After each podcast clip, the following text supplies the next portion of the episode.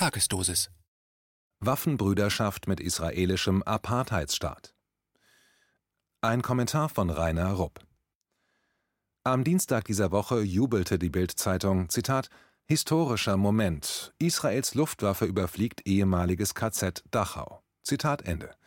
Der Artikel mit Balkenüberschrift ist unterlegt mit etlichen Fotos, die den angeblich, Zitat, historischen Überflug, Zitat Ende, der israelischen Kampfjets des Typs F-16, Zitat, Seite an Seite mit deutschen Eurofightern mit eisernem Kreuz am Rumpf, Zitat Ende, zeigen. Zitat: An der Spitze der Formation fliegen der deutsche und israelische Luftwaffenchef gemeinsam in einem israelischen Learjet. Zitat Ende, berichtete Bild weiter, als wäre das eine ganz besondere Ehre gewesen. Bild wertet den gemeinsamen Überflug als Zitat eine Verneigung vor den Opfern der Nationalsozialisten Zitat Ende und als Zitat Zeichen einer ganz besonderen Freundschaft. Zitat Ende. Eine ganz besondere Freundschaft ist das in der Tat, denn Israel ist nicht der erste rassistische Apartheidstaat, mit dem die Bundesrepublik Deutschland, damals BRD, ein besonders freundliches Verhältnis pflegte. Auch mit dem südafrikanischen Rassistenregime, das die Apartheid in ihrer ganzen abscheulichen Form überhaupt erst erfunden hatte, unterhielten die BRD-Eliten innige Beziehungen, von Kultur über Wirtschaft und vor allem auf militärischen und rüstungstechnischen Gebieten. Aber trotz dieser innigen Beziehungen der BRD-Eliten mit dem Apartheidsystem der Afrikaner wäre eine solche Demonstration der Freundschaft durch einen gemeinsamen Überflug der Luftwaffe des südafrikanischen Regimes und der Bundesluftwaffe an einem Aufschrei der empörten Öffentlichkeit gescheitert. Allerdings unterscheidet sich das israelische Apartheid-Regime heute kaum noch von seinem südafrikanischen Pendant. Dennoch wird jetzt die gemeinsame deutsch-israelische Luftwaffenparade am Himmel über einem ehemaligen Konzentrationslager als große Ehre dargestellt. Und die Bevölkerung bleibt stumm. Wo bleiben da die Demonstrationen der Kämpfer für Menschenrechte gegen den militärischen Besuch aus einem Unrechts- und Apartheidsstaat? Aber schauen wir erst einmal zurück, wie das mit den innigen deutschen Beziehungen zum ersten Apartheidstaat in Südafrika war. In all den Jahrzehnten fand weitgehend unbemerkt von der deutschen Öffentlichkeit zwischen den politischen und wirtschaftlichen BRD-Eliten und der Unterdrückungs- und Mordmaschine des südafrikanischen Rassistenregimes eine enge und freundschaftliche Zusammenarbeit statt, dass sich die BRD-Eliten dadurch der Mittäterschaft und Beihilfe zu den Verbrechen des südafrikanischen Apartheid-Regimes schuldig machten, kümmerte kaum jemand, denn die selbsternannten deutschen Qualitätsmedien schwiegen. Erst viel später, als der südafrikanische Apartheidstaat längst auf der Müllhalde der Geschichte gelandet war, brachten auch deutsche Medien vereinzelt Skandale ans Licht. Besonders zu empfehlen ist ein im Januar 2014 erschienener Bericht des deutschen Cicero-Magazins dem gewiss niemand linke Tendenzen unterstellen kann. Unter dem Titel Zitat Wie Deutschland den Apartheidstaat nuklear aufrüstete brachte das Magazin brisante Einzelheiten, die den meisten Lesern auch heute noch nicht bekannt sein dürften. Einführend hieß es in dem Artikel Zitat Wenn in Deutschland heute der Freiheitskampf Nelson Mandelas gelobt wird, ist das nicht selten Heuchelei, denn die Bundesrepublik unterstützte den Apartheidstaat politisch und militärisch umging dabei sogar ein UN-Waffenembargo, das umfasste auch Atomlieferungen. Zitat Ende. Weiter heißt es, Zitat, die weiße Regierung Südafrikas erhielt jegliche politische, wirtschaftliche und auch militärische Unterstützung aus einigen NATO-Staaten. Besonders intensiv waren die Beziehungen Südafrikas mit Großbritannien, Israel und der Bundesrepublik. Die militärische Zusammenarbeit der Bundesrepublik mit Südafrika stieß international auf Kritik. Sowohl die damalige Organisation für afrikanische Einheit, der Vorgänger der heutigen Afrikanischen Union, als auch die UNO haben diese Aktivitäten mehrfach verurteilt. Deutschland hatte mit seiner Politik gegen das völkerrechtlich verbindliche UNO-Rüstungsembargo gegen Südafrika verstoßen. Deutsche Nachrichtensendungen erwähnten diese Verurteilung nicht. Wenn überhaupt, gab es kurze Randnotizen in den Tageszeitungen. Zitat Ende das zeigt mal wieder, dass die Mainstream-Qualitätsmedien uns nicht erst seit gestern belügen. Vielmehr haben sie im Sinne der herrschenden Klasse und ihrer politischen Elite, die für sie die Regierung stellt, uns seit eh und je manipuliert. Als besonders skandalös bezeichnete Cicero die wissenschaftlich-technische Zusammenarbeit mit dem Regime. Südafrikanische Militärwissenschaftler durften etwa an Fachtagungen des Fraunhofer Instituts für Treib und Explosivstoffe teilnehmen. Doch nicht nur das jeweils aktuelle wissenschaftliche Know-how in der Sprengstofftechnik reichten bundesdeutsche Wissenschaftler an die Südafrikaner weiter. Das Land erhielt aus der Kernforschungsanlage Karlsruhe und über Verträge mit der damals weitgehend bundeseigenen Firma STEAG auch das Wissen zum Bau einer Urananreicherungsanlage. Bezüglich der BRD-Hilfe zum Bau einer südafrikanischen Atombombe hat Cicero aus einem dem Magazin vorliegenden Regierungsdokument berichtet, wie im Wirtschaftsministerium in Bonn die Strippen gezogen wurden, um Verdichter, die für die Urananreicherungsanlagen in Südafrika von kritischer Bedeutung waren, von der Exportverbotsliste freizubekommen.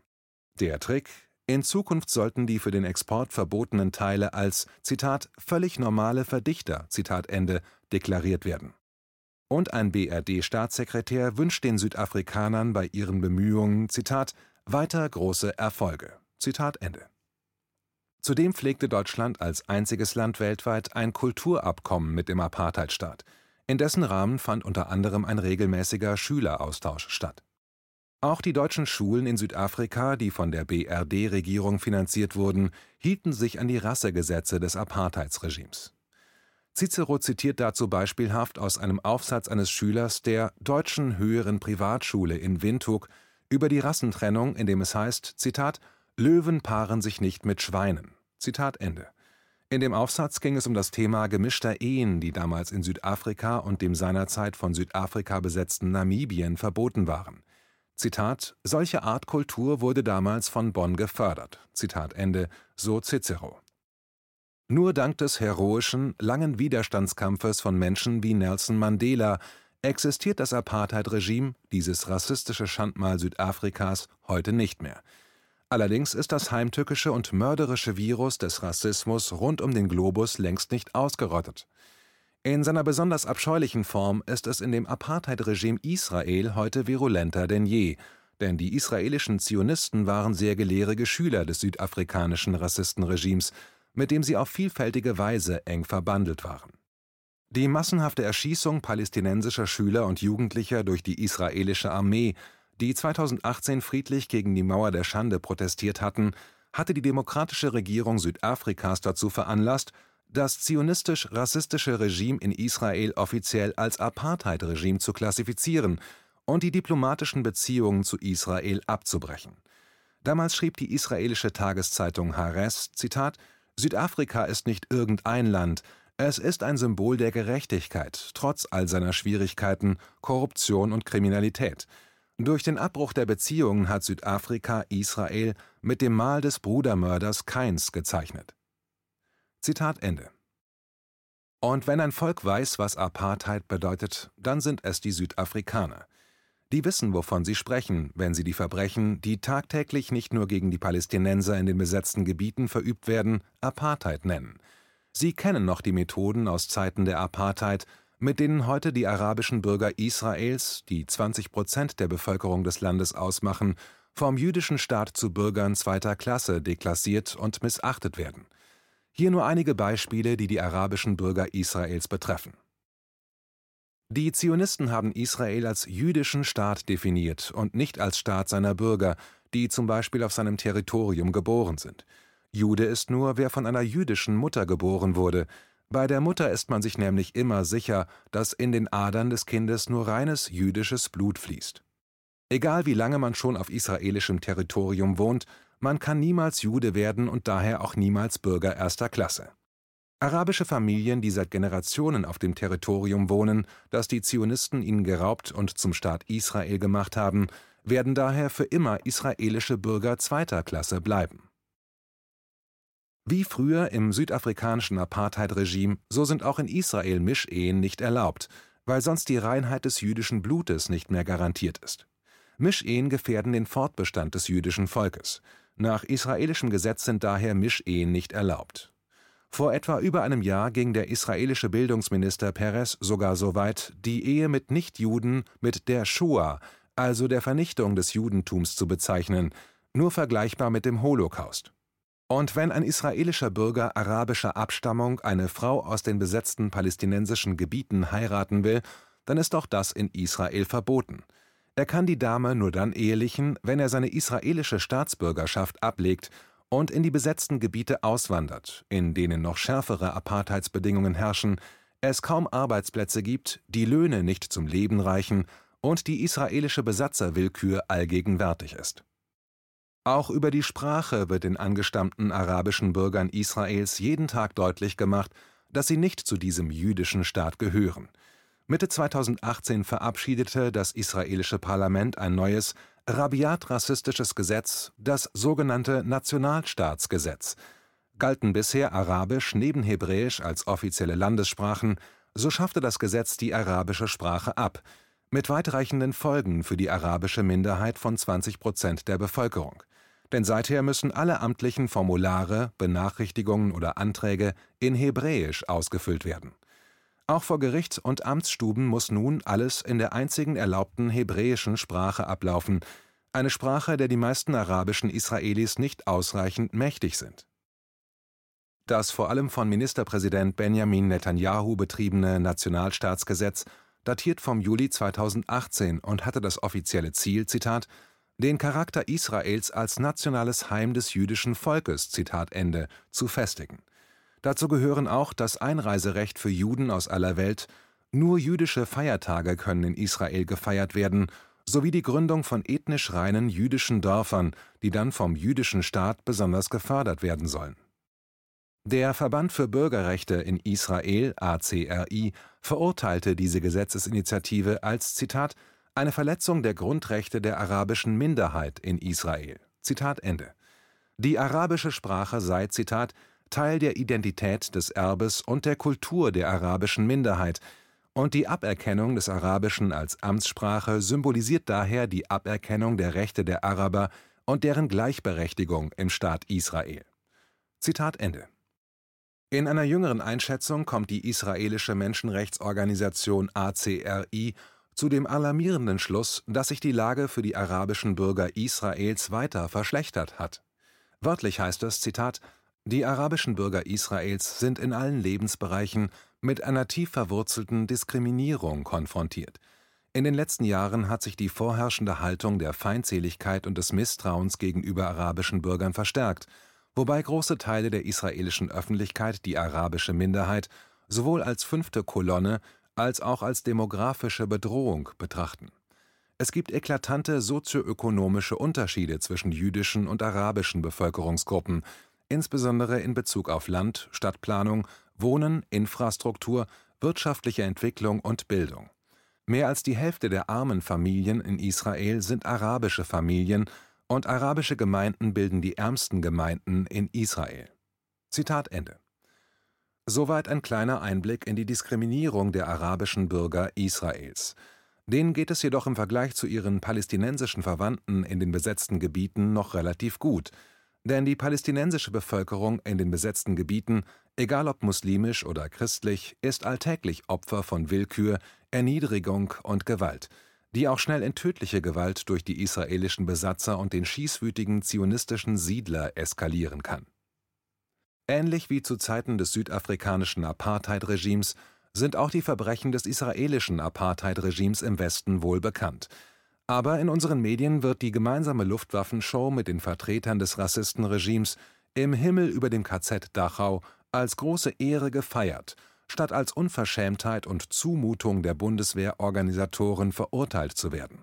Stattdessen werden wir Deutsche mal wieder an unsere Erbschuld erinnert, damit es uns gar nicht erst in den Sinn kommt, wen wir hier als Ehrengäste eingeladen haben.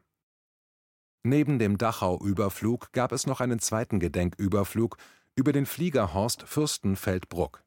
Dort war am 5. September 1972 das Olympia-Attentat verübt worden.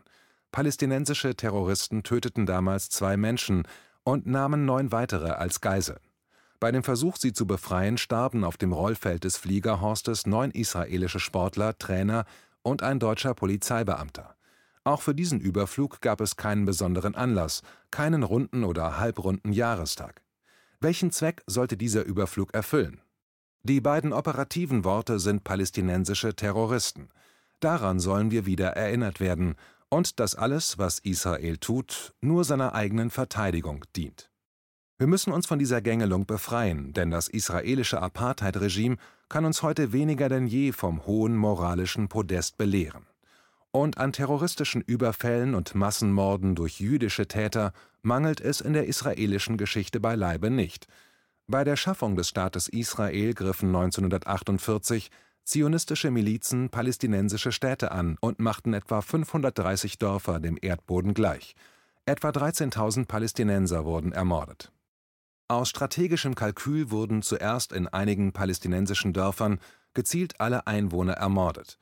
Das brachte eine riesige Flüchtlingsbewegung von mehr als 750.000 Menschen in Gang, sodass die Zionisten die Palästinenser gar nicht mehr aus ihren Häusern vertreiben mussten.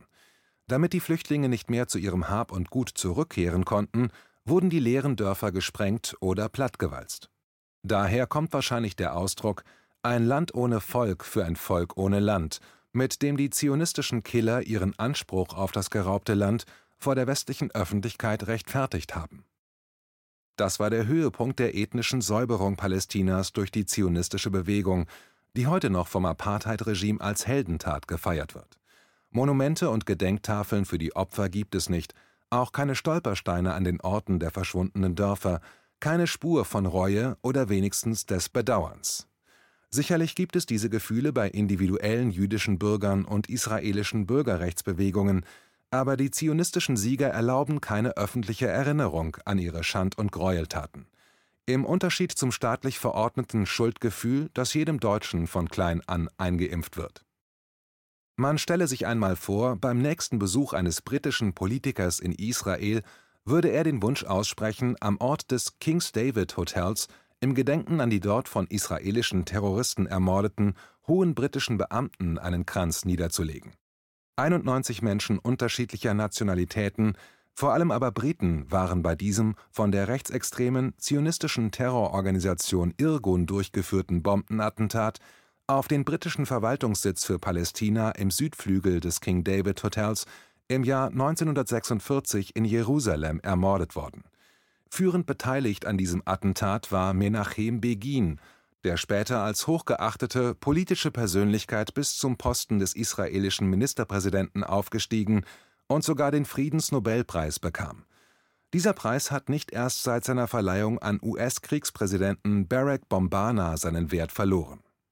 Wer die lange Liste der israelischen Ministerpräsidenten, die sich als Terroristen hervorgetan und schreckliche Kriegsverbrechen begangen haben, einsehen will, der findet den Link dazu in der Printversion dieses Artikels